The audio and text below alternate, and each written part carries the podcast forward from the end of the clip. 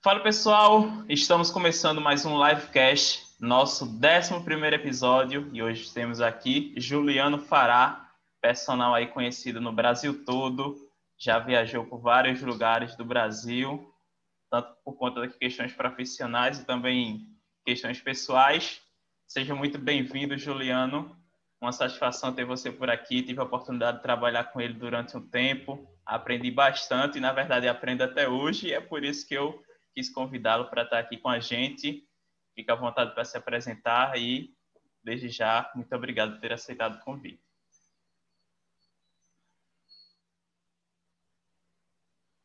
É isso, obrigado. Eu que agradeço. A gente vai fazer esse ano. Esse ano vai fazer quanto, quantos anos de pensar?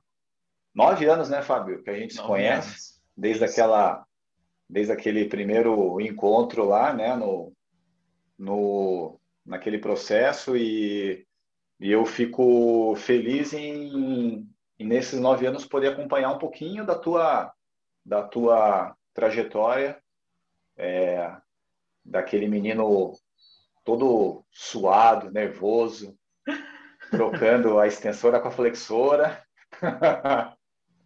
é, naquele momento de avaliação, naquele momento ali de provação, né, de teste, ah, e chegar onde você chegou hoje, sendo professor universitário, criador de conteúdo, e, enfim, todas as outras áreas que você atua e faz isso bem, e isso me deixa feliz em poder, de alguma maneira, uma partezinha ou outra aí, talvez ter influenciado positivamente você e estamos aqui trocando ideia até hoje. Isso, para mim, é uma boa, é uma satisfação grande como pessoa e como profissional também, mas talvez mais como pessoa.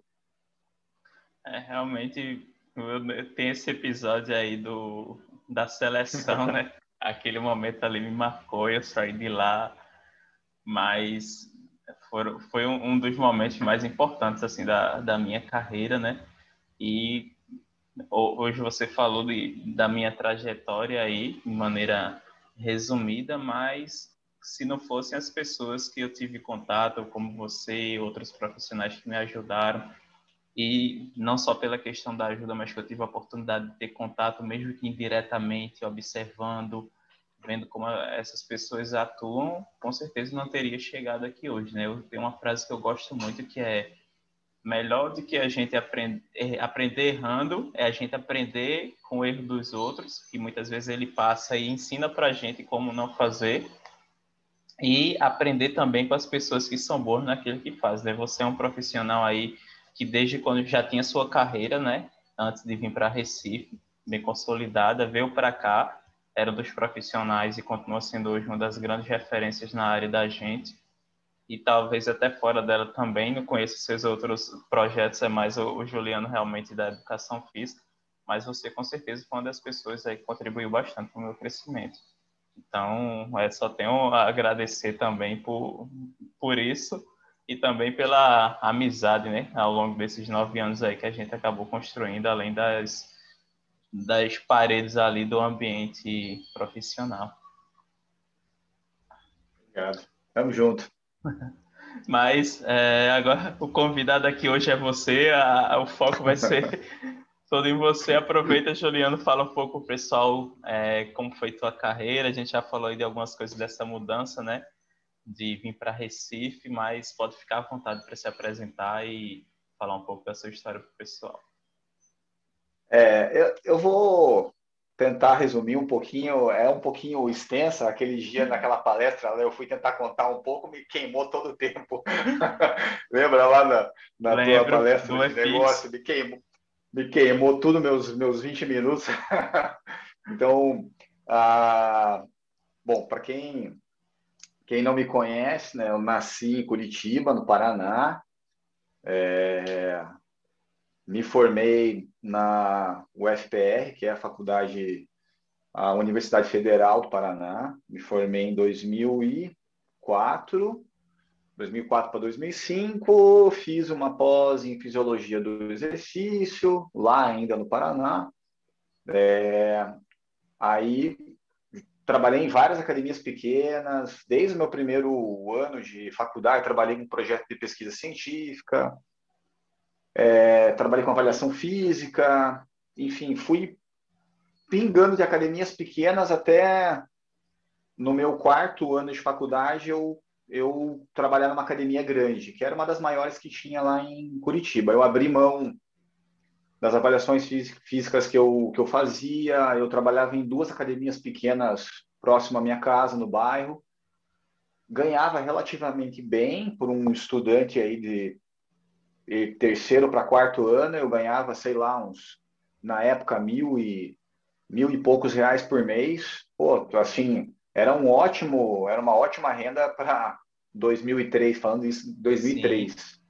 Sim, então, e aí eu resolvi abrir mão de tudo isso daí para trabalhar numa academia maior no centro da cidade, num bairro nobre, é... só que ganhando, sei lá, 150 reais, que era a bolsa de estágio. Trabalhar à noite, das 6 às 10 da noite. Eu tinha que pegar quatro, três ônibus para chegar nesse lugar. É, tinha que sair de casa quatro e meia, quatro quarenta para chegar lá às seis. E saía às dez, chegava em casa às onze e meia da, da noite. E aí tinha faculdade durante o dia, né? Federal integral, horário manhã e tarde, a maioria dos dias. É, minha mãe até na época falou, ah, vai abrir mão disso daí, vai abrir mão do que você ganha hoje. Hoje trabalha aqui perto, vai de bicicleta, volta, tá rápido em casa, eu aí vou, porque é, é um passo é um passo que eu estou dando pensando num passo mais à frente. Então, não é só a questão financeira, claro que é, todo mundo gosta de dinheiro, mas às vezes a gente o dinheiro não pode ser o mais importante, né? E Nessa época eu abri mão de tudo, desfiz lá a, a, avaliação física que eu tinha montado com outro colega. A gente tinha montado meio que uma empresa assim de avaliação, fazia avaliação em várias academias, sei lá, umas quatro ou cinco academias diferentes. A avaliação ganhava bastante dinheiro também com avaliação. Era uma avaliação bem rápida, bem dinâmica, só com medidas básicas. Ah, em 15 minutos a gente fazia uma avaliação. Então a gente marcava tudo no único dia, fazia 10, 15 avaliações, uma atrás da outra. Direto, direto, direto. E a gente até chamou gente para trabalhar junto, tudo. Era um, foi um período massa, assim. Correria, mas foi massa. Aí eu abri mão de tudo e fui, pra, fui trabalhar nessa, nessa academia. Isso aí em 2004. Aí me formei. Logo que eu me formei, estava abrindo uma outra academia também nesse bairro nobre, assim, que é um bairro Batel, é um bairro nobre lá de Curitiba. Bairro de alto padrão. Sim. E aí me chamaram para trabalhar nessa academia um pouquinho menor, mas academia top. Aí eu fui, logo depois que eu me formei, aí acabei assumindo a coordenação de musculação, depois a parte de ginástica.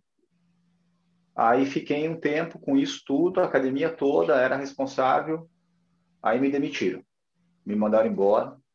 Aí, na época, eu não entendi muito bem, mas é, para mim foi, na época, foi horrível, mas hoje eu vejo que hoje eu considero como uma das melhores coisas que aconteceu na minha vida.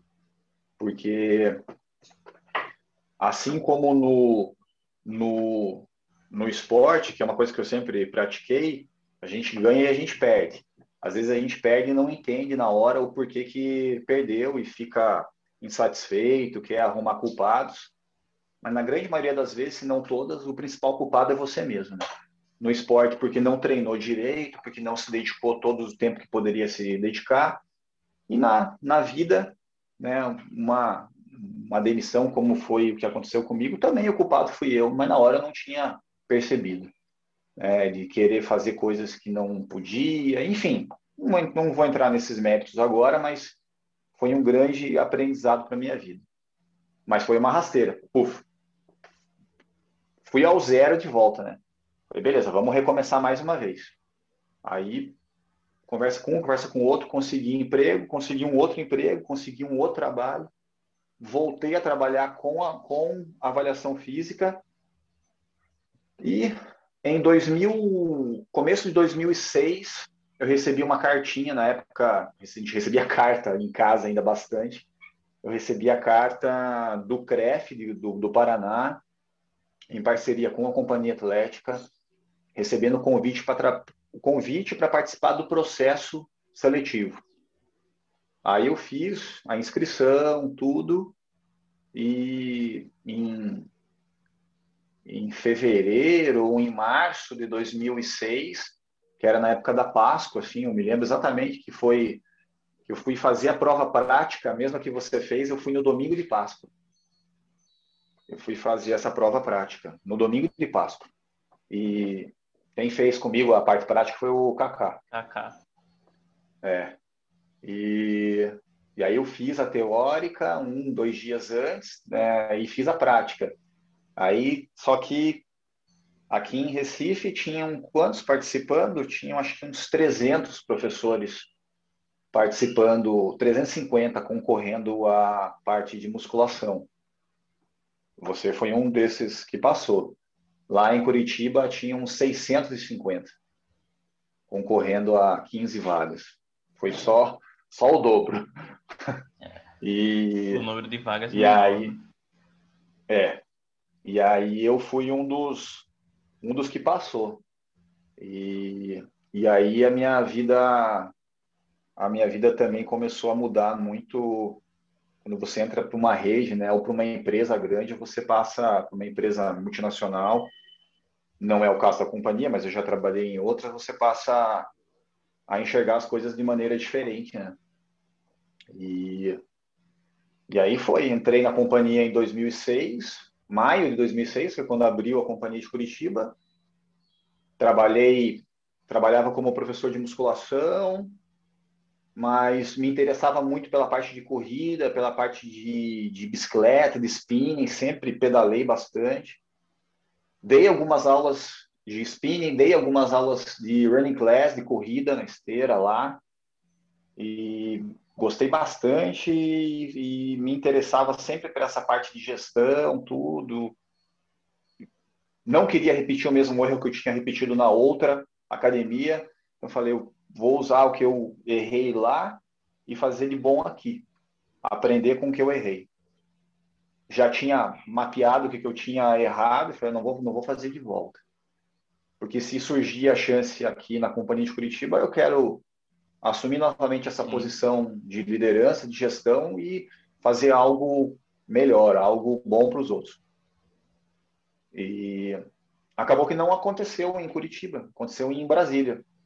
Me, o gerente de Brasília acabou saindo e a pessoa que era o gestor de Curitiba, que era o André Leme, foi chamado para Brasília para trocar uma ideia com a dona lá na época e ele me indicou ao cargo lá da gerência de musculação em Brasília. E aí ele me perguntou se eu tinha interesse, eu falei que nem pensei, falei que sim. Não pensei no trâmite de mudar de cidade, tudo. Eu falei sim, tenho. Fui, fiz um, fiz uma uma, uma entrevista em, em Brasília lá com a diretora, ela me mostrou academia, tudo. Depois disso, eu fui é, é, fui uma segunda vez para acertar a questão financeira e na terceira eu me mudei de vez, de carro. Coloquei todas as coisas que eu tinha no carro e saí de Curitiba para Brasília de carro sem, conhe sem conhecer ninguém e quase sem lugar para morar. que foi assim é, de última hora, assim, o lugar que a academia conseguiu para mim lá, eu em, em acordo comigo, é claro, eu fui e me mudei em 2007, em agosto de 2007. Trabalhava, trabalhei um ano e três meses na companhia de Curitiba e fui para Brasília em agosto de 2007. E fui com planos pessoais, assim, de morar lá cinco anos. Era meu plano pessoal, que eu tinha traçado na minha cabeça que era tempo suficiente para eu poder desenvolver um, um trabalho e para poder, para as pessoas me conhecerem. Conhecerem o, Juliano, não só o Juliano gestor, mas o, a, a, pessoa, o Juliano como, como, como pessoa. E, e foi isso. Uh, fiquei lá na, na gestão de musculação da, da, da, companhia cinco anos. E quando foi dar os cinco anos, surgiu a, aqui a, a hipótese de Recife abrir. Não era uma hipótese ainda concreta, mas já tinham perguntado para mim que se tivesse a companhia fosse abrir aqui em Recife, se eu aceitaria vir.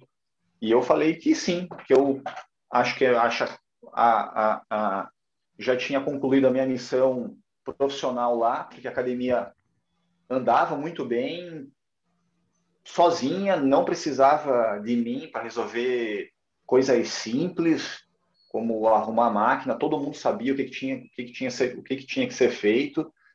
Então, meu trabalho era muito mais de tentar criar alternativas para a equipe trabalhar de maneira confortável, trabalhar motivada, trabalhar, entender que o trabalho era para eles, não era não era para a empresa, era principalmente para eles e consequentemente a empresa ganhava. E isso deu tempo para eu conseguir fazer lá. E aí surgiu o Recife, eu falei que sim, que estava disposto, não tinha nada que me, me prendia, não tinha família, né? não tinha ninguém. E aí quando quando efetivou realmente Recife, eu me mudei para cá. Que aí foi em 2012. Me mudei aí, foi o que? Eu cheguei aqui acho que uns dois meses antes da, do processo seletivo, um mês ou dois meses antes. Não, não, acho que foi não. Não foi tanto, tanto não. Acho que foi um mês antes, mais ou menos. Não lembro agora de cabeça. Sim. Mas foi mais ou menos isso. E, e aí trabalhei aqui em Recife na, na gestão da musculação até final de 2014. Janeiro de. Me desliguei mesmo em janeiro de 2015. E, da parte da, da gerência, e aí segui segui com minhas aulas de personal, segui fazendo cursos, consultoria para academias, treinamento para outros gestores e, e professores. É, entrei com a parte do, do 30 em 30, da parte de mais, dessa parte mais de, digital, de produto digital, que eu também não, não, não tinha nenhum conhecimento disso antes. E atualmente, é, basicamente, são essas, são essas coisas. Né? Ainda a, o meu foco principal é, são as aulas. Consultoria para academias eu deixei um pouco de lado. Não, hoje não é o, não é o que eu meu meu produto de venda principal. Se alguém me, me procurar, quiser, eu posso até fazer um, um planejamento, uma estratégia, mas não como eu já fiz de, de fixar e todo mês é, tá indo. Hoje eu faria mais uma coisa muito mais pontual. E, e acho que é isso. Foi, foi meio, meio resumido, meio não resumido, mas é basicamente isso. Não, tranquilo, mas foi massa aí, pessoal, conhecer um pouco da sua história. E já aproveitando, né, tem várias mudanças aí que aconteceram né, ao decorrer desse tempo. Quais você acredita? Eu gosto muito do Flávio Augusto, do último livro que ele fez, né, Ponto de Inflexão, e empreendimento, né? Quais foram os pontos aí realmente de inflexão, os pontos que fizeram as mudanças você acredita? As três principais para você, digamos, ter uma ascensão dentro da sua carreira. É, vamos pensar assim.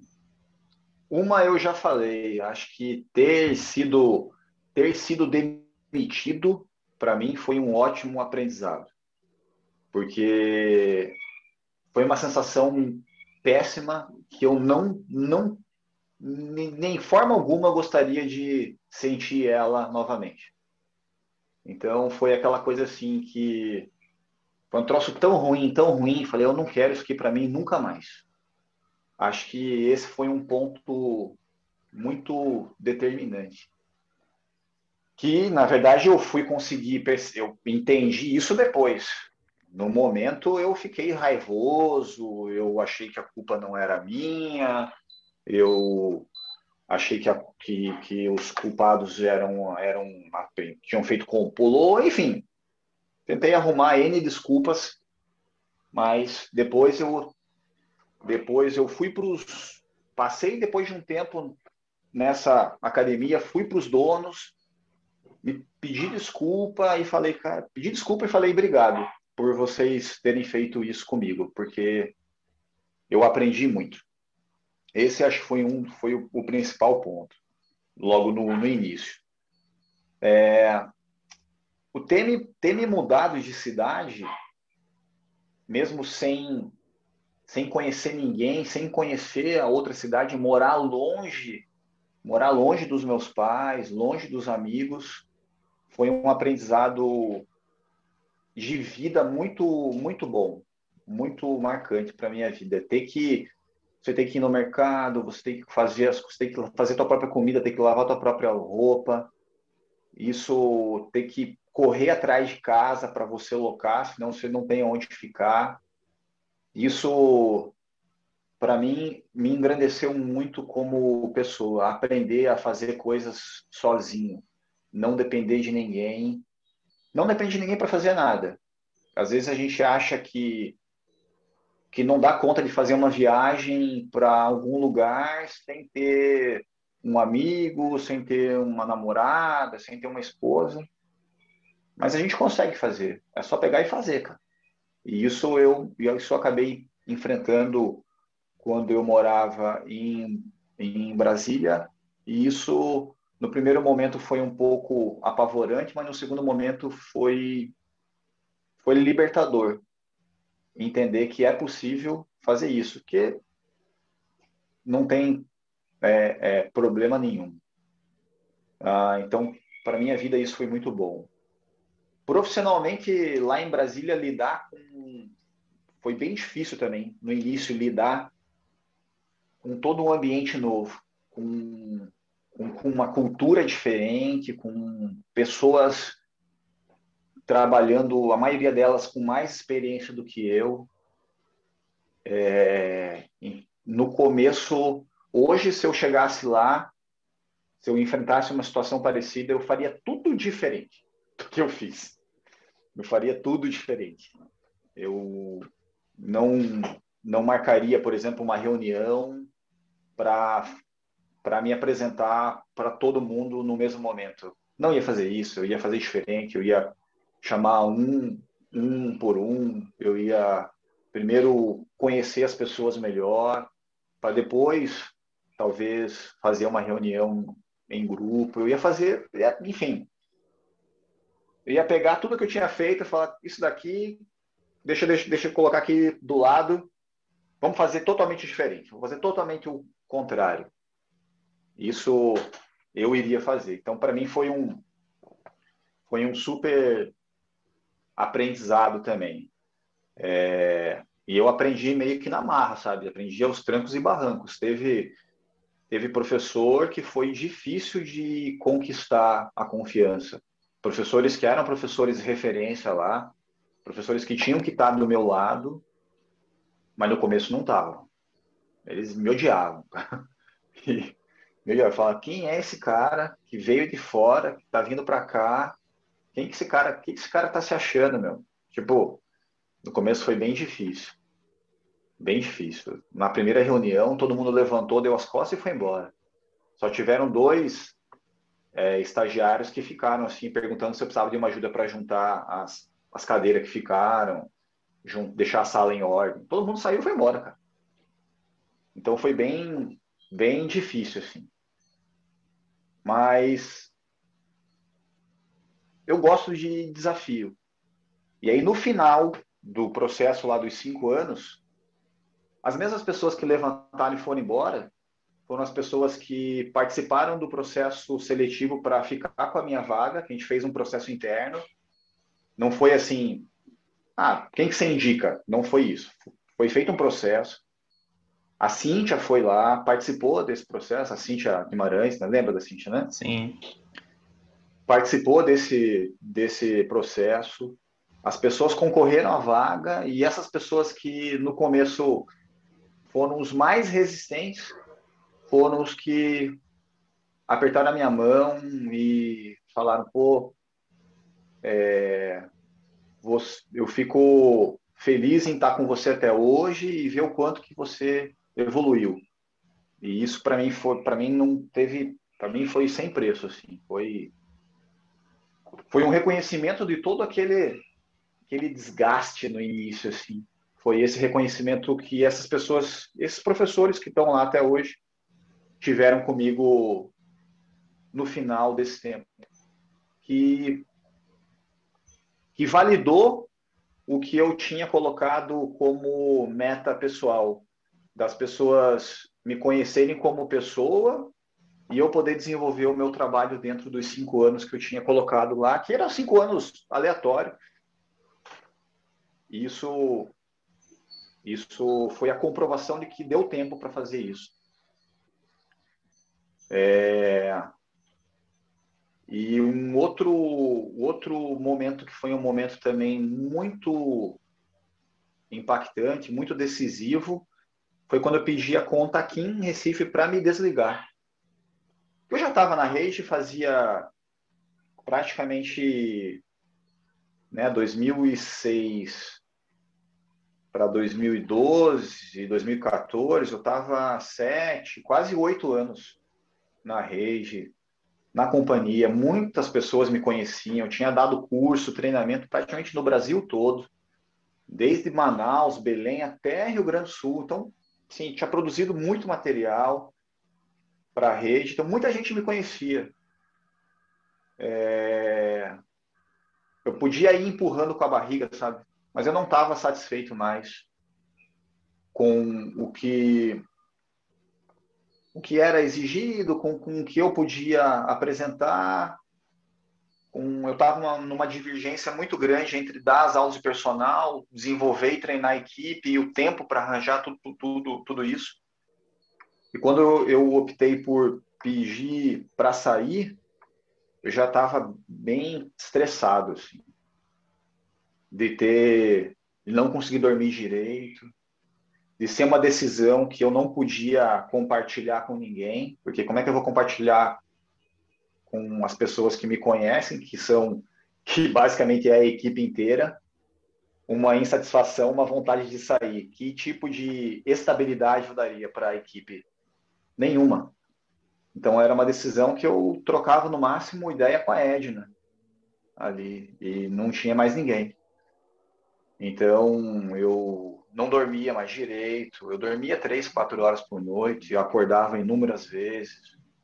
Tive momentos de síndrome de pânico, de, de começar a suar, de passar mal e não entender muito bem o que, que era, de arrumar as coisas para ir trabalhar e começar a passar mal, a suar, a suar. Eu falei, tem coisa errada aí. Aí eu falei com o Vitor, Falei que eu queria sair. Fiz as minhas contas, achei que, assim, pelos cálculos que eu fiz, as aulas que eu dava era suficiente para me manter. Tinha uma reserva tal. Eu falei, vou falar com o Vitor. Falei com ele, ele tentou ainda, falou com o Oscar, falou com não sei quem. Ah, e se a gente aumentar o teu salário? Eu falei, olha, falei, agora não é mais o salário se vocês tivessem me aumentado antes, eu, talvez eu não, taria, não, não teria che chego nesse ponto. Então, agora eu já estou aqui e eu não quero mais. E aí, então tá bom. Quando eu, quando eu falei que não queria mais, foi o dia que eu deitei no travesseiro e dormi cinco horas seguidas, cara. aí eu falei, a decisão estava decisão estava certa. É... mas claro que é, um, é uma decisão difícil, porque você tem tudo ali, né? Você pode, você vai empurrando com a barriga, você sabe que vai entrar aquele salário, que tem décimo terceiro, que tem férias, e depois você pede a conta, você não tem nada disso, né? Mas é, são desafios, e a gente acha que a vida, quando a gente aceita um desafio, você vai lá, e conclui ele. Aí você tem que pegar outro, pegar outro, pegar outro. E assim vai indo até o final da vida. Eu vejo a vida dessa maneira. Né? É, e, e foi desafiador, porque logo que eu pedi a conta, eu tive acho que uma baixa de uns três ou quatro alunos, cara. Foi assim no mês seguinte. Aí que eu não contava. Eu falei, no que que eu vou, no que que eu vou focar agora? E aí foi quando eu comecei a trabalhar fazendo uh, treinamentos, consultorias para outras academias. Eu fiz consultoria em Caruaru, fiz consultoria em Maceió, e as coisas foram melhorando novamente. E aí foi foi indo. foi indo, foi indo. Apareceu o Trinca, que foi um outro, um outro desafio. É, e também foi uma coisa totalmente nova. Ah, enfim, é, é, é, isso aí. Não, não massa, não, mas não, são, são, são muitas são muitas divagações, mas basicamente acho que são esses três esses três se eu fosse resumir são esses três é, demissão Brasília pedir a conta aqui em Recife. São três, profissionalmente foram três divisores de água. Sim, mas é, é, é ótimo fazer essa retrospectiva, né? E como você falou, da, não diretamente em relação aos pontos, mas quer dizer, o primeiro, em relação à sua demissão, o quanto você aprendeu, né? A gente sempre passa por algumas coisas que não fazem sentido naquele momento, mas lá na frente ela, a gente acaba analisando isso, pô, isso aqui foi essencial para o meu crescimento, para a minha mudança. Então, isso é um ponto. E aí, é, essa semana eu estava vendo a história da Ana Paula Pérez, que é uma, uma, das grandes pessoas que eu admiro do mercado digital. E aí a gente, ela estava falando sobre decisão, né? Alguém fez uma pergunta lá na caixinha dela sobre decisão. Não lembro, enfim, qual foi a pergunta específica, mas era tipo algo relacionado à angústia. Aí ela respondeu, mas a mensagem principal que ficou do story foi: quando você toma uma decisão certa, dificilmente você vai ficar com um sentimento de angústia. A decisão certa nunca está associada a uma angústia, está associada a uma sensação de paz, de libertação, de leveza, que é a sensação que você falou aí do final de pedir demissão foi a sensação que eu tive de sair, que eu tive quando eu saí, na verdade, dos três locais onde eu pude também é, pedir meu desligamento, mas é, foram é, as noites assim que eu, tipo, como você disse, deitei no travesseiro, dormi como se tivesse, como se fosse um bebê. Então, para quem está é, ouvindo ou vendo a gente aqui, quando você for tiver uma decisão para tomar, obviamente tem várias análises a gente que a gente fala, né, dos prós, dos contra. Você levou em consideração sua renda, tinha um planejamento, é, sua reserva aí. Eu já fui diferente, eu não tinha reserva nenhuma, mas eu disse que não dava mais e que era um passo a mais que eu queria dar. Porém, é sempre esse sentimento, né? Então a dica, não a dica, né? A lição é quando você for tomar uma decisão e que você estiver angustiado sobre aquela decisão, é porque aquela decisão ali possivelmente não vai ser a melhor decisão que você vai fazer.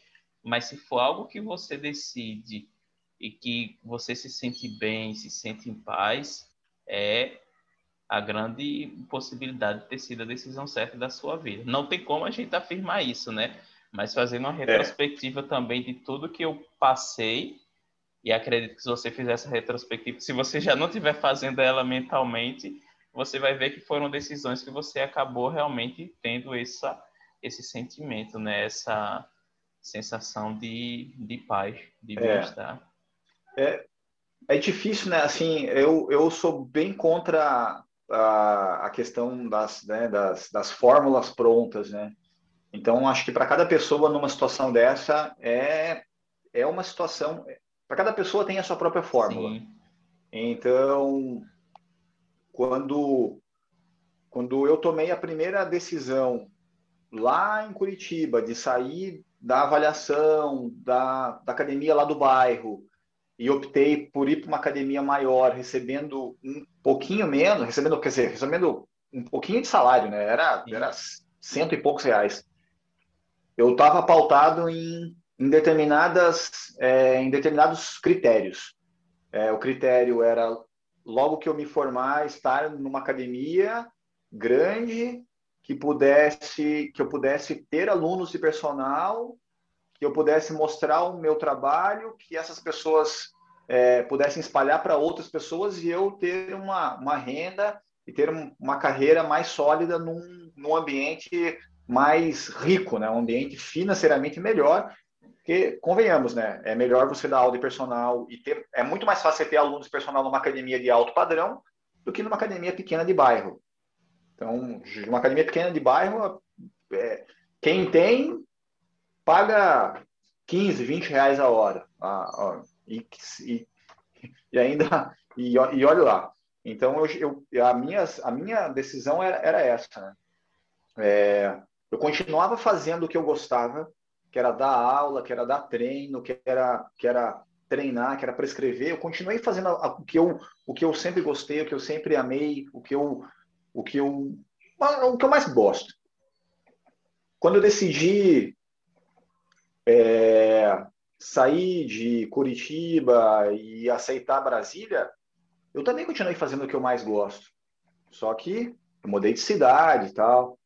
É, quando eu aceitei sair de Brasília e vim para Recife, eu continuei fazendo o que eu mais gosto e eu estava ainda aliando mais uma coisa, que era morar perto da praia, morar na praia, ia poder surfar, que era uma coisa que eu, que eu gostava há muitos anos, né? De ter o surf perto, apesar de a gente não poder surfar aqui em Boa Viagem, mas, pô, Porto e Galinhas é uma hora, é muito fácil. De Brasília para praia, você tem que pegar avião, cara, senão você tem que dirigir dois dias de carro. Então, é totalmente diferente, sabe? Então, eu estava juntando também coisas que eu gosto. E quando eu decidi pedir a conta, sair da, da companhia aqui, da, não sair da companhia, mas sair do cargo de gestor, eu não estava fazendo mais o que eu gostava. Então, eu aquilo ali já não estava me dar trabalhar na gestão não estava me dando mais, tipo, tesão, brilho no olho, vontade. Eu, eu não tinha tempo, eu não achava, é, não concordava com alguns, algumas coisas que eram impostas pela, pela rede, tentei argumentar, tentei balancear, é, não tive um retorno positivo. Eu precisava dar aula de personal para completar a minha renda. Esse tinha sido um acordo, um acordo prévio para minha vinda para cá, uma, uma redução do meu salário fixo, mas a liberdade para dar quantas aulas para completar a minha renda. É, então eu já vim ganhando, já vim ganhando menos de, de Brasília para cá. Eu aceitei, beleza. Mas me deparei com uma situação, uma situação de mercado diferente, com uma equipe que eu precisava me dedicar a mesma quantidade de horas, se não mais, o que eu me dediquei em Brasília para treinar a equipe de lá, porque precisava, precisava vocês aqui precisavam de mais curso, vocês precisavam de mais é, tempo de avaliação, mais tempo de feedback, e isso eu não conseguia dar porque eu precisava dar aula, porque eu precisava me manter aqui, cara. Eu tive que eu tive que usar recursos da minha poupança vários meses aqui para pagar aluguel, para pagar comida, coisa que eu nunca precisei em Brasília. Em Brasília eu só acumulei, cara. Eu só acumulei. Quando eu vim para Recife, eu só as coisas foram, foram indo. Algumas coisas foram para coisas boas, é óbvio, mas outras coisas, outras coisas não foram, não foram. Eu tive que, nos primeiros meses, eu tive que tirar, tirar recursos, eu atrasei parcela do carro, várias coisas que eu nunca, nunca, me, nunca, nunca passei lá. É, enfim, e, então a decisão foi porque eu não estava gostando mais do que eu estava fazendo. E se eu não estava gostando do que eu estava fazendo, isso já é um baita de um sinal de alerta, né? Sim, com certeza. Fazer o que não gosta é péssimo. Não importa se você é um caixa de supermercado, não importa se você é um executivo de uma grande empresa ou se você é um advogado, se você é um médico. Se você não gosta do que você faz, não faça. Eu sou desse desse lema. Só faça aquilo que você gosta. Eu tentei, eu tentei, eu tentei me reapaixonar várias vezes, mas eu não consegui. E aí eu não estava gostando mais da gestão. Eu pedi para sair. Não importava mais se eles fossem me dar mil, dois mil de aumento. Isso, mil, dois mil de aumento não ia fazer me reapaixonar pelo aquilo ali, naquele momento, principalmente. Quem sabe futuramente, talvez, mas não naquela hora. Então eu pedi, naquele momento eu pedi para sair. E foi, como você falou, é, uma decisão é, assertiva, porque eu me senti bem logo depois. Enfrentei dificuldades, enfrentei o desafio novo de angariar novos alunos, porque eu não precisava fazer isso, porque tinha um valor, tinha um salário fixo que me dava um, uma segurança e eu não tinha mais isso, de um dia para o outro não tinha mais. Mas os desafios vêm para a gente melhorar, né? Sim, exatamente. Tanto, tanto profissionalmente quanto pessoalmente. E, e para mim foi ótimo, porque eu consegui ampliar a minha visão como, como personal, que eu, que eu ela estava meio limitada, eu consegui agregar vários outros tipos de é, conhecimentos para poder dar uma aula, entregar uma aula para o cliente muito melhor do que eu entregava antes. E então não me não me arrependo de nada, sabe? É, claro, se eu pudesse fazer diferente, faria com o conhecimento que eu tenho hoje. Né? Se eu tivesse que tomar as mesmas decisões com a cabeça que eu tinha naquela época, tomaria do mesmo jeito, porque me fez aprender muita coisa. Sim, mas é isso mesmo. É, essa é a história de Juliano, essa é a história de Fábio, e foi tudo que a gente passou que acabou trazendo a gente até aqui, né? Se você não tivesse passado por tudo isso, vindo para cá, possivelmente a gente nunca teria se conhecido e não estaríamos aqui hoje. Eu, se não tivesse passado por tudo que eu passei, também não estaria aqui hoje, escolhendo justamente o livecast como uma forma de trazer conteúdo. E aí você falou das fórmulas, né?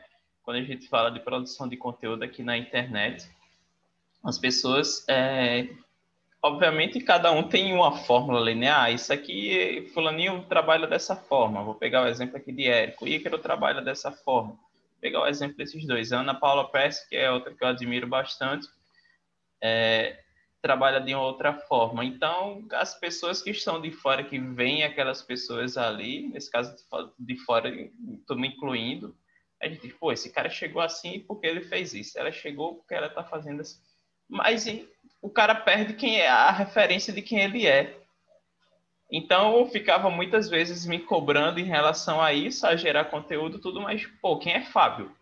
O que é que Fábio gosta de fazer? Como é que Fábio gosta de fazer? Qual é o melhor para ele? Ele é melhor o quê? É, é fazendo story, é no, no, no vídeo lá no IGTV ou é fazendo o, os vídeos gravados? Não, eu pô, descobri, eu gosto é de fazer aqui, de bater um papo, de ter uma conversa de amigo com as pessoas e aprender com elas, como se eu estivesse aprendendo, conversando, tomando um café, ou em um barzinho, ou seja lá qual fosse o local, na academia. Então, foi essa maneira que eu encontrei de, é, de levar meu conteúdo, de trazer aqui minha mensagem para a internet. e para as pessoas, na verdade, né? A internet é só o, o meio, né? A ferramenta. E aí, para as decisões de vida mesmo, tem uma que eu acabei não falando, que é da minha mãe, né? Ela falou isso para mim, não lembro quanto tempo foi, mas ela sempre era, quando eu ia fazer alguma coisa, eu lembrava do que a minha mãe disse. Faça sempre o que é melhor para você. Então, toda vez que eu vou tomar alguma decisão, a primeira pergunta que eu faço, isso vai ser melhor para mim, para o que eu quero, para minha vida, para aquela para a meta, né? Que lá no início você falou da meta quando eu estava estagiando e era, digamos, uma decisão racional, mas essa parte da de ficar bem, do sentimento de, de paz que a gente teria depois, a gente talvez naquela época, possivelmente você não tinha compreensão disso, né? E eu, nem eu, mas depois que a gente acaba amadurecendo, e aí são essas mudanças, essa história de vida da gente, que faz com que a gente hoje reflita e diga, não, para eu tomar uma decisão, você falou da questão do gostar mais, o que é que eu gosto mais? Isso aqui hoje que eu estou fazendo está me levando para o que eu quero, para o que eu gosto, ou isso aqui está me tirando, já não faz mais eu crescer, como você disse, já não faz meus olhos mais brilhar. E outra coisa é, quando a gente faz o que gosta, não é porque a gente faz o que gosta, é que dentro do que a gente gosta tem coisas que são coisas que a gente não gosta, mas que tem que ser feitas. Mas aí a, a grande questão, o ponto é do que você gosta e entender que dentro do que você gosta tem coisas que você vai precisar fazer porque são necessárias. Então, é, são grandes é, lições aí dessa conversa que a gente teve até aqui. É, e... e... eu vou até fazer um. Posso fazer um. Pode, claro, com certeza. E o que a gente gosta, pelo, pelo menos é, eu observo isso comigo, observo com outras pessoas, inclusive no, no, no livro do Arnold, Arnold Schwarzenegger que eu estou lendo agora, o que a gente gosta vai mudando com o passar do tempo. É, então, Exatamente. a gente vai né, eu gostava muito dessa área de gestão, de, de, ser líder ali de um grupo de pessoas. Pô, gostava pra caramba. Muito. Foi o que me fez chegar em Brasília, foi o que fez eu vir, vir para cá. Mas eu, esse gosto ele foi ficando ali foi crescendo um outro gosto por dar um fazer um treinamento, dar, dar, dar aula, assim, dar curso eu sempre gostei. Mas em dar uma aula de personal cada vez melhor. O, esse gosto foi crescendo, foi tomando um corpo maior. É, e do mesmo jeito que eu já tive aula, gosto por dar aula de spinning, dar aula de running class. É, então, às vezes a pessoa ou, acha que o gosto, é, o que a gente gosta de fazer tem que permanecer é, é sem toda, mudar né? o restante sem da mudar. vida. Não, vai, vai mudando com o tempo, né? Vai cada vez mudando, mudando. Pode ser que um vai, outro volta. É, e é assim, acho que essa, essa maleabilidade é o que faz a gente seguir sempre em frente, né? Exatamente. É, é você ter essa capacidade de mudança e adaptação né, ao longo do tempo. Inclusive, você teve que se adaptar quando saiu de, de uma academia para ir para outra, quando saiu de Recife para cá. Já falei isso aqui outras vezes. É, isso é extremamente importante para o crescimento enquanto ser humano, enquanto pessoa. Saber ali que são desafios que você vai precisar enfrentar e que esses desafios vão fazer você crescer. E outro ponto é justamente você, às vezes, disse que poderia ter ido empurrando com a barriga, é, a questão de quando você estava no trabalho, você teve o sentimento de que não gostava mais daquilo, mas você teve a decisão e a maturidade de sair. Enquanto outras pessoas acabam ficando o quê? Estagnadas e a gente nunca vê o crescimento, o que nunca acontece na vida dela. Por quê? Mesmo ela não estando satisfeita com aquela situação, ela não faz nada para sair daquela situação. Ela nem decide que, ah, vou sair daqui e vou fazer outra coisa, mas vou ficar aqui porque eu não estou satisfeito, mas não estou satisfeito mesmo e não vou fazer nada para mudar. Então, a gente acaba observando isso dentro muitos do, dos nossos é, colegas da área, né? E para quem hoje ainda está nesse com esse pensamento, é uma pessoa que dificilmente vai crescer. Ou vai, a gente vai ver realmente uma evolução ali. É, é... É, é, eu, eu, eu assino embaixo do que você acabou de falar. A gente observa, não, isso acho que é em, acontece em todas as áreas, em todos os segmentos, em, com todas as pessoas. Não é um é, é uma coisa talvez seja até um seja até uma coisa natural, enraizado do próprio ser humano. Não é nem a parte a parte cultural, mas talvez seja até um próprio uma própria medida de segurança por se tá legal, vamos deixar mais ou menos assim. Tá dando certo, tá mais ou menos. Vamos deixar assim, não tá nem, né? A gente a gente sempre busca a homeostase, né? O equilíbrio. Então, quando as coisas se desequilibram demais, você gera uma perturbação, você gera um estresse, gera um incômodo o, o, o, esse incômodo não são todas as pessoas que estão, que estão habituadas a lidar com isso. O questionamento, a, a pergunta, a, a fazer algo novo, isso mexe com muitas, muitas pessoas. Até o simples fato de você é, impor perguntas, impor questões que a pessoa não está, às vezes, acostumada a responder, é, gera um incômodo. E esse incômodo, ele, ele mexe com essa linha do equilíbrio. E esse equilíbrio, todo mundo busca um certo equilíbrio, tanto para a vida pessoal, profissional. É, e as pessoas, quando, quando se os poucos desequilibrados, você vê, às vezes, a pessoa sendo um expoente né, como os exemplos que você até citou, o Érico Rocha, um cara que com certeza ele, aonde ele está hoje, a, a, todo mundo vê aonde ele está, mas Sim. não vê o quanto que ele já fez. É, assim como outras outras pessoas de inúmeros outros inúmeros outros ramos e segmentos. A gente vê às vezes só a pontinha do iceberg que é o sucesso, né? Mas não sabe o quanto que essa pessoa já penou na vida. E também acontece o inverso, né? Às vezes a pessoa se desequilibra para baixo e toma um caminho, às vezes meio meio sem rumo, né? Às vezes a pessoa se perde, é, se perde, não sabe muito Sim, bem mais o é que isso. fazer, né? Às vezes a pessoa se, se corrompe com, com, com amizades, com, com droga, com bebida e segue para um caminho às vezes que também é, podia estar tá, podia tá indo para o outro lado, né? Você vê isso com artistas, né? Com cantores. Quanta gente famosa, né, cara, que às vezes vai e o cara se mata, né, cara? O cara é super, super, é um talento, cara, talento. Mas o cara, né, vamos pegar aí alguns exemplos da música aí, Chorão, Jimi Hendrix, é, é, aquela Amy Winehouse. Você pega, cara, assim, são talentos, cara, é indiscutível, é talento só que foi para outro caminho. Então, eu, eu, eu gosto dessa montanha russa de dessa montanha russa de uma hora você tá pô, com um super desafio, outra hora você tá equilibrado, outra hora você tá mais calmo.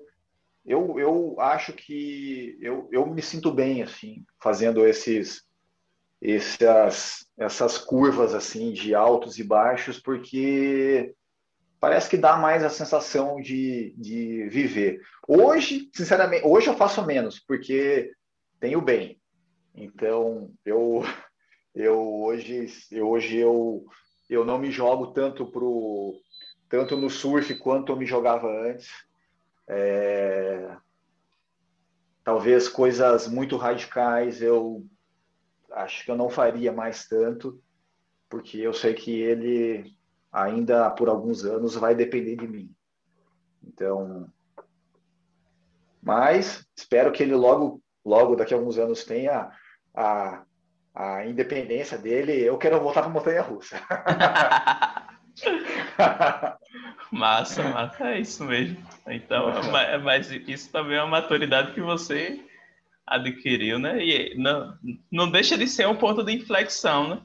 Como essa mudança do, do Juliano, que antes, digamos, era sozinho, né? E veio, consequentemente, o, o casamento e o bem. Como foi isso na, na sua vida, Juliano? Ser ah, assim, pai, é... Juliano pai agora, né? Pai, profissional.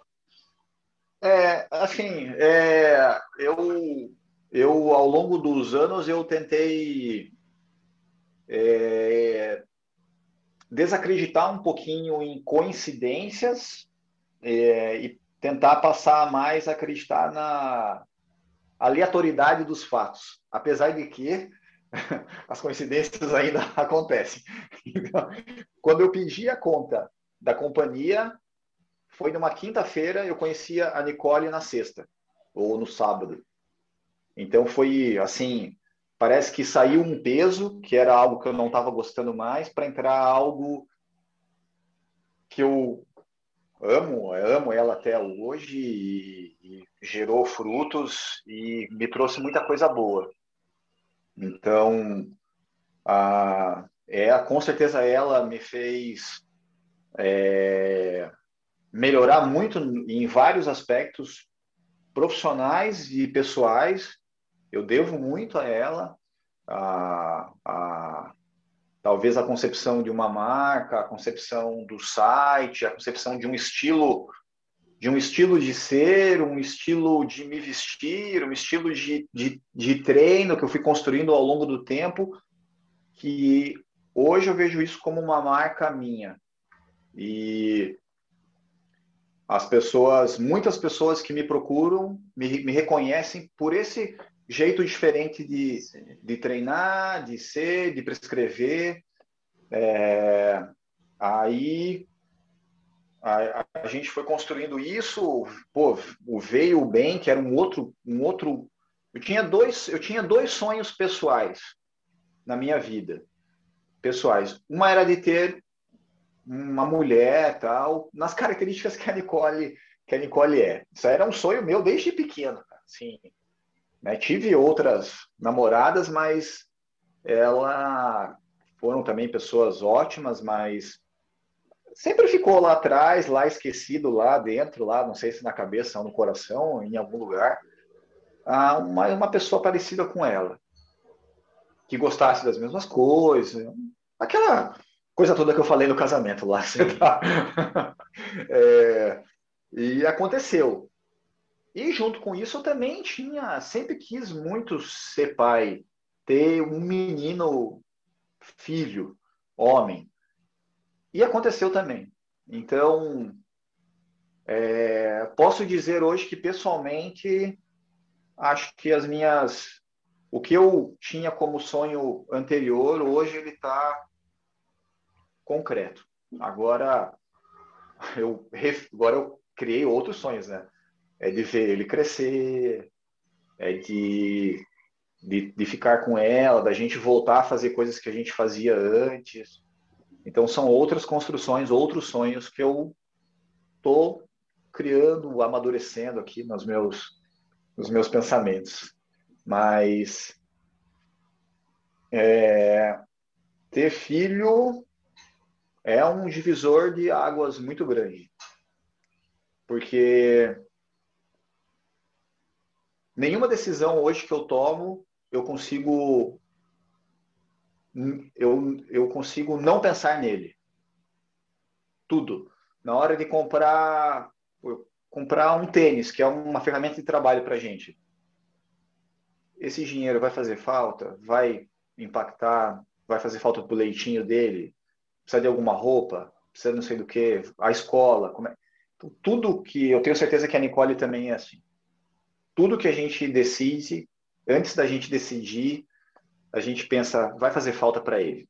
É, é só, acho que só quem é pai que entende.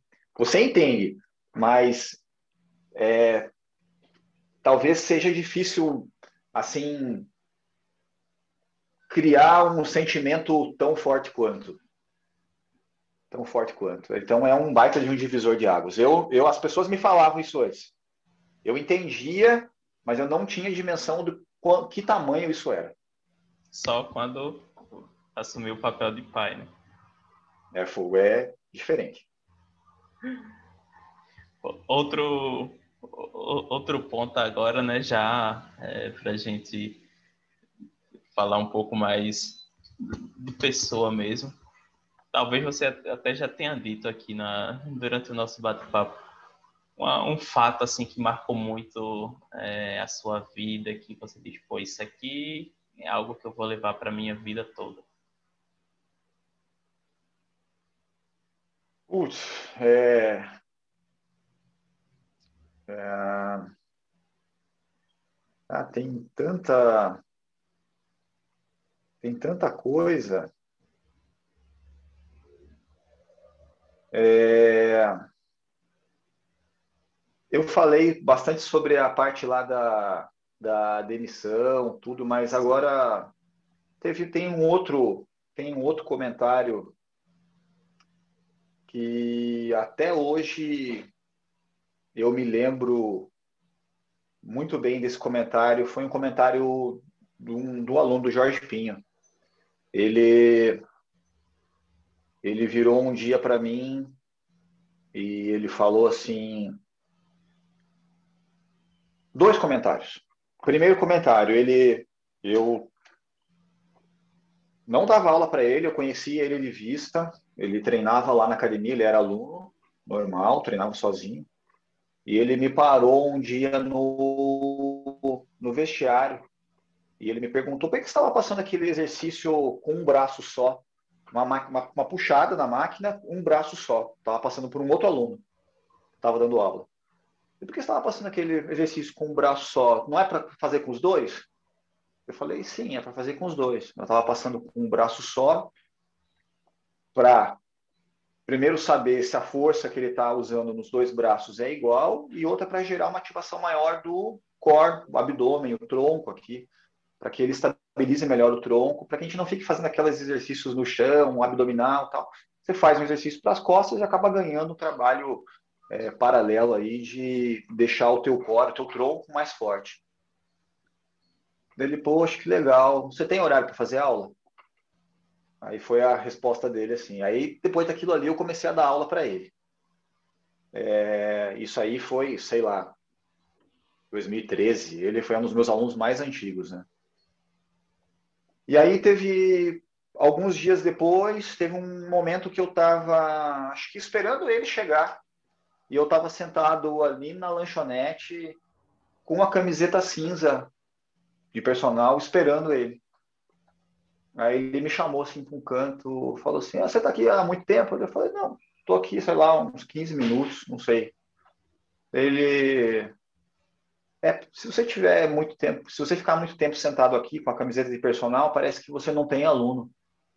Parece que você está aqui matando hora e as pessoas que estão aqui estão te olhando e falam, pô, aquele professor está ali o tempo inteiro sentado com a camiseta cinza, ele não deve dar aula para quase ninguém. Não foi exatamente essas palavras, mas, mas foi essa eu mensagem. Ele, eu entendi o que ele quis dizer. Ele falou assim, pô, se você não está dando aula, então não fique com a tua vestimenta de personal é, sentado, muito menos batendo papo, com o pé para cima, conversando. No olho, nos olhos, para os olhos dos outros, parece que você não tem aluno, que você não tem cliente. Então, a partir daquele momento, toda vez que eu me sento ali naquela, naquela lanchonete, se é que eu, que eu me sento, eu tiro a minha camiseta, fico com a minha camiseta preta, pego o meu livro, monto um treino, mas eu só coloco a camiseta cinza na hora que eu estou dando aula. Então são, isso me marcou bastante e aquilo ali me fez entender que a gente não controla o que as outras pessoas estão pensando e as outras e, e as outras pessoas estão olhando, né, os alunos no caso e os professores também, eles estão olhando para todo mundo o tempo todo e às vezes eles não não olham e fazem essa avaliação diretamente naquele momento, mas às vezes fica no subconsciente. Pô, aquele professor ali só fica sentado aqui com o pé para cima, batendo papo e falando besteira. Aí outro dia ele encontra e vê aquilo ali, vê aquilo ali. Então aquilo ali fica gravado no subconsciente. E aí isso determina muito também o tipo de cliente que você que você quer, o tipo de cliente que você que, que, que você acaba atraindo, Sim. né, como como professor, como personal e posso até estender um pouquinho mais até as próprias amizades. Então, isso me marcou bastante. E eu já falei isso aí para ele, eu, talvez ele nem se lembre que ele falou isso para mim, mas isso para mim foi um foi um bom foi um ótimo toque assim é, que eu é, aprendi bastante também. Massa. E é um aprendizado que a partir de hoje eu já vou levar aí para minha carreira. E aproveitando, Juliano, para a gente fechar, tem mais duas perguntas. A primeira delas é: quais são as pessoas que te inspiram? É. Assim. Difícil falar uma única pessoa. É... Hoje eu tento olhar para cada pessoa que me que eu tenho acesso, as pessoas que me cercam, as pessoas que eu, que eu consigo ver pela, pelo, pelo YouTube, pelo Instagram. Então, eu tenho, eu tenho inúmeras pessoas que me inspiram. Mas se eu fosse voltar atrás, lá no começo, assim, de quando eu entrei para uma rede grande, né, a companhia que acabou mudando bastante aí a minha, a minha vida, é, acho que o, o Kaká. O Kaká é uma, uma das pessoas que me inspira bastante. Até hoje, quando eu encontro com ele, as conversas sempre são muito produtivas. Sempre, sempre aprendo alguma coisa quando eu, quando eu encontro ele. Isso eu acho, acho legal, assim, porque às vezes são coisas... É, encontros rápidos, encontros aleatórios, quando ele vem para cá dar algum treinamento, algum curso, mas o pouco que eu vejo ele, eu sempre aprendo alguma coisa, eu sempre sempre sempre me agrega algo. Então, ele é uma, é uma pessoa que me inspira. Ah, agora, tirando ele, eu tenho outro. Hoje, assim, eu tenho. Eu tento pegar várias referências diferentes é, e, e, aprender um pouquinho com cada uma delas. Tá? Coisas, coisas que eu vejo, vejo em, vejo no, no YouTube, sei lá, algum canal de, de algum atleta, de algum professor, de algum grupo que eu que eu olho e, e, e acho bacana e penso no que, que isso daí pode ser bom para mim, que pode ser bom para o aluno. Então eu tento fazer hoje, eu tento fazer esse esse esse filtro assim. Ó, eu falo, pô, o que que eu o que que eu o que que o Fábio me ensina? O que que eu tiro de bom? Eu vou lá e tento aprender uma coisinha ou outra. Uh, Alexandre, da ginástica, o que ele faz, faz, faz legal? Eu vou lá e tento puxar um pouquinho. Deixa eu só. Deixa. Pera, deixa eu tirar o fone aqui. Consegue me, me ouvir com um fone só? Consigo. Então é isso aí que eu tento que eu tento fazer hoje hoje em dia é aprender um pouquinho com cada um. Acho que é, é, é não, não tem um nome assim, não tem um nome. É, essa, essa pessoa é a que me inspira mais. São várias pessoas. Você acaba aprendendo com todo mundo e de cada um trazendo ali os aprendizados né, para o seu dia a dia, para a sua vida.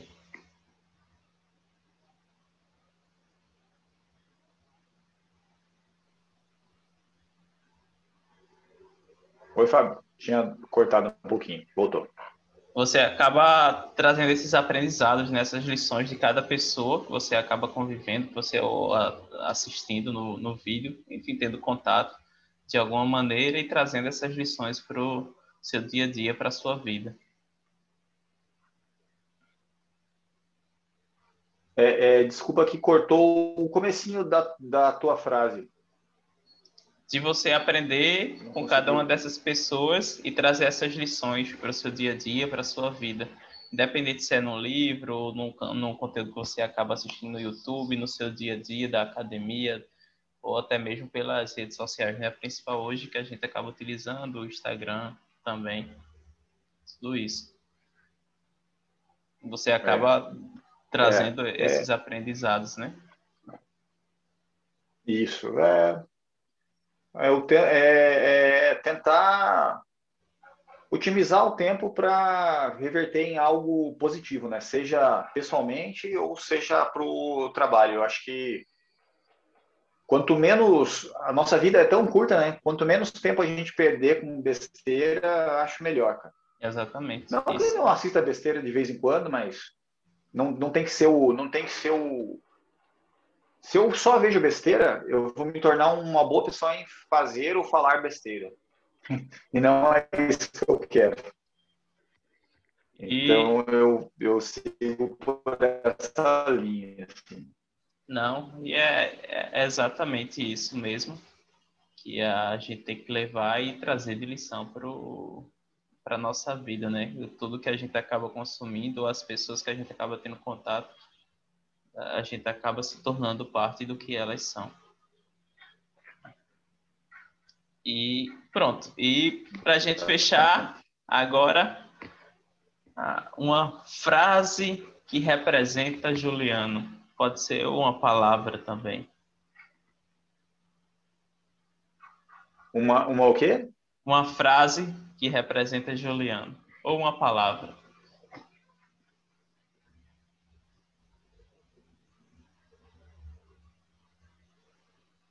É, pode ser uma frase ou tem que ser uma única palavra? Não, pode ser uma frase. Pode ser uma frase. É, tem uma frase que eu costumo usar muito. É, você é aquilo que você faz repetidamente.